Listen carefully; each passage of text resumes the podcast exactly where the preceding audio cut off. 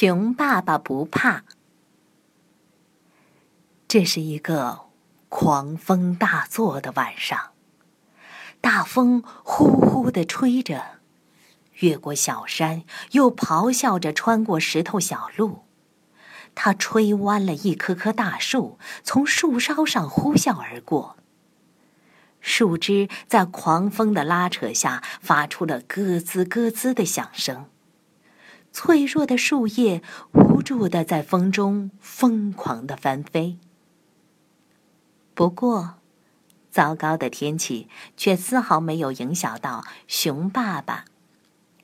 不过，糟糕的天气却丝毫没有影响到熊爸爸和熊妈妈。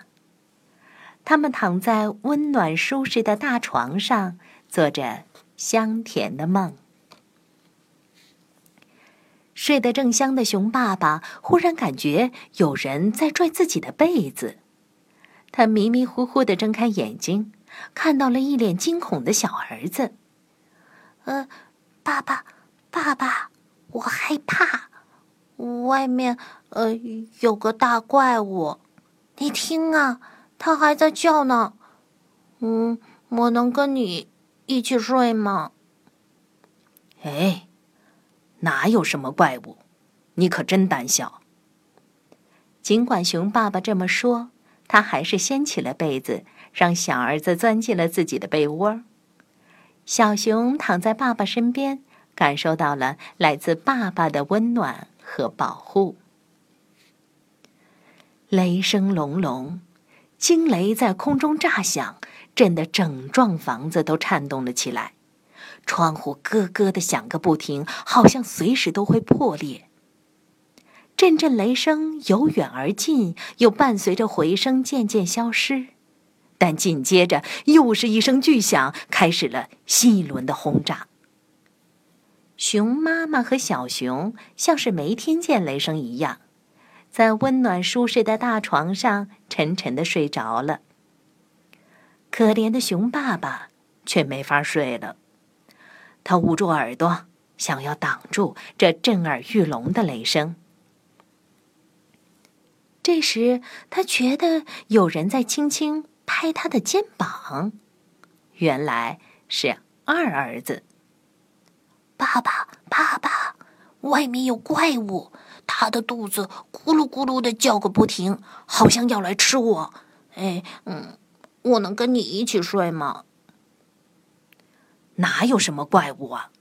你也是个胆小鬼。熊爸爸边说边掀起了被子，让二儿子钻了进来。爸爸的被窝里可真暖和呀！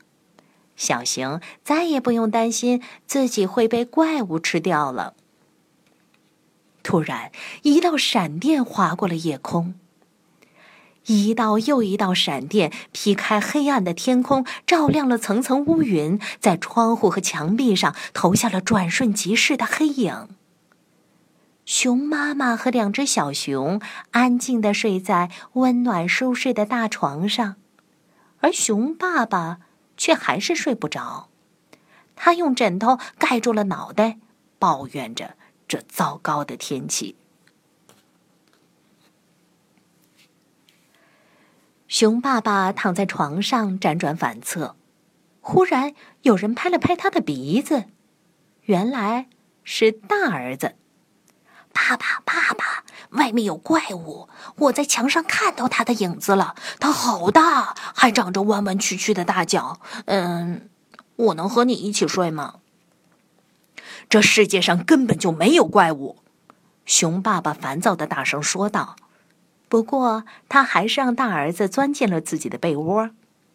温暖的被窝里没有了危险的怪物，小熊和爸爸依偎在了一起。现在，熊爸爸完全清醒了。风在低吼，雷声撞击着他的耳朵，一道道闪电划破夜空。也许，大儿子是对的。他想，也许大儿子是对的。他想，墙上的影子看起来真的很像怪物的大脚呢。墙上的影子看起来真的很像怪物的大脚呢。于是他拉过被子蒙住了脑袋。突然传来了砰砰砰的敲门声，所有人都从睡梦中惊醒。是，是，是谁？是，是，是谁？熊爸爸的声音有些颤抖。熊爸爸的声音有些颤抖。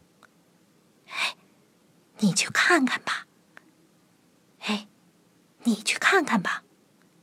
熊妈妈边说边轻轻推了一下熊爸爸。熊爸爸紧张的爬下了床，他拿起了一截蜡烛，借着微弱的烛光，慢慢的走向了门口。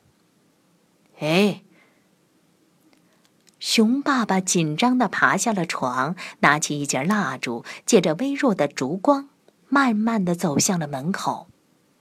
哎，你们这群胆小鬼！他故作镇定的说：“世界上。”根本就没有怪物。熊爸爸刚一转动门把手，风就径直的撞开了门，蜡烛忽然一下熄灭了，四周顿时一片漆黑。就在这个时候，一道闪电划过，怪物来啦！熊爸爸大喊一声，就惊恐的跳回了屋子。他惊恐的跳回了屋里，一头钻进了床底下。嘿嘿嘿！我可不是什么怪物，睁开你的眼睛看看我是谁。驯鹿走进了大门，有点无奈的说：“暴风吹毁了我的房子，我能在你们这儿过夜吗？”熊爸爸从床底下探出了头，原来爸爸才是个胆小鬼。三只小熊看到爸爸狼狈的样子，咯咯咯的笑个不停。小家伙们模仿着爸爸的语气说：“呃，你不知道这世界上根本没有怪物吗？”